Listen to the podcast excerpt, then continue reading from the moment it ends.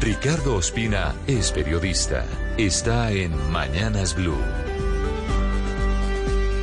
Son las 6 de la mañana y 24 minutos. La revelación que hizo el presidente Gustavo Petro en la cumbre de la CELAC en Buenos Aires sobre la petición que le hizo el gobierno de Estados Unidos para que entregara armamento ruso en poder de las Fuerzas Armadas colombianas para apoyar la guerra en Ucrania nos permite hablar sobre la particular relación existente entre los dos gobiernos hoy. Aunque el presidente Petro en varias oportunidades ha sido crítico de políticas estadounidenses, entre otras en materia de lucha contra las drogas y también frente al papel del Departamento de Estado ante la crisis de Venezuela, existe en general una buena relación con Washington de vieja data, en la que hoy existen intereses comunes. Vamos a ver si lo que ha dicho en las últimas horas afecta o no esa relación. Haciendo un recuento de episodios en los que el presidente Petro ha arremetido en contra de decisiones políticas estadounidenses, recientemente podemos referirnos al discurso que pronunció luego del triunfo en las elecciones, pero también a un evento en Turbo, Antioquia, en octubre del año pasado, en donde dijo que Estados Unidos está arruinando todas las economías del mundo. En noviembre del año pasado, desde París, el presidente Petro dijo que la fracasada política antidrogas de Estados Unidos solo ha traído muerte a Colombia.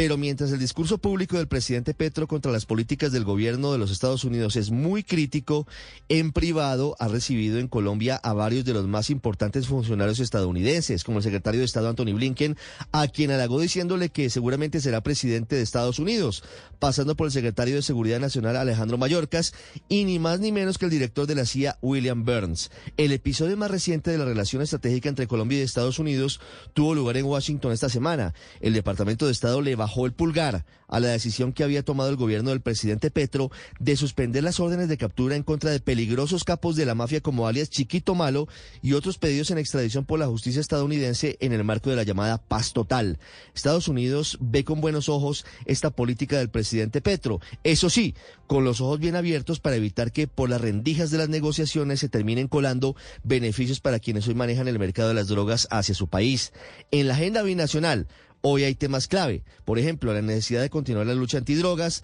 la crisis migratoria, la protección del medio ambiente y también hay intereses de cada uno de los países. Estados Unidos, por ejemplo, insiste en que Colombia compre sus aviones de combate F-16 para reemplazar a los viejos Cafir, mientras que el presidente Petro ha pedido un estatuto de protección temporal para los colombianos migrantes y hasta el levantamiento de la visa como requisito para entrar al territorio estadounidense.